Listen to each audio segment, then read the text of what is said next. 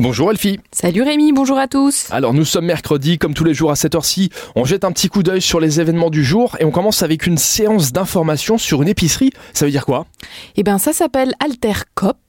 Ça commence à 18h30, ça se passe au centre d'info Tiers-Monde, avenue de la Liberté à Luxembourg.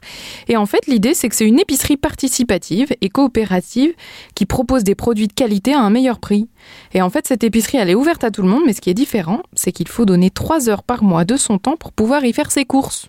Donc là, ce soir, c'est une réunion d'information pour euh, savoir si tu as envie d'être bénévole et participer à cette belle euh, initiative. C'est une très bonne idée, ça sera donc ce soir.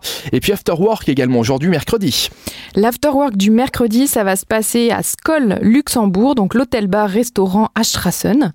Et puis, c'est de la nourriture savoureuse, des boissons délicieuses. Ça commence à 17h30, ça va durer jusqu'à 1h du matin.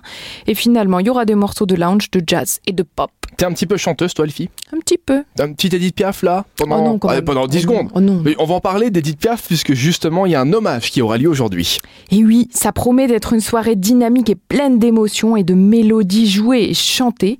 Donc, sur le thème de la môme Edith Piaf, ça se passe au Casematten Theatre et c'est au Centre Grand-Ducal d'Art Dramatique, mercredi, ce mercredi 25 à 20h. Toujours pas pour euh, chanter Edith Piaf?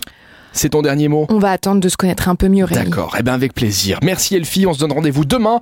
Et comme d'habitude, les sorties, vous les avez sur le site supermiro.lu et sur l'application Supermiro. Combien de sorties on, on a sur le site? On a 2600 événements par mois et 600 bonnes adresses. Eh bien, il y a de quoi faire. Merci Elfie, à demain.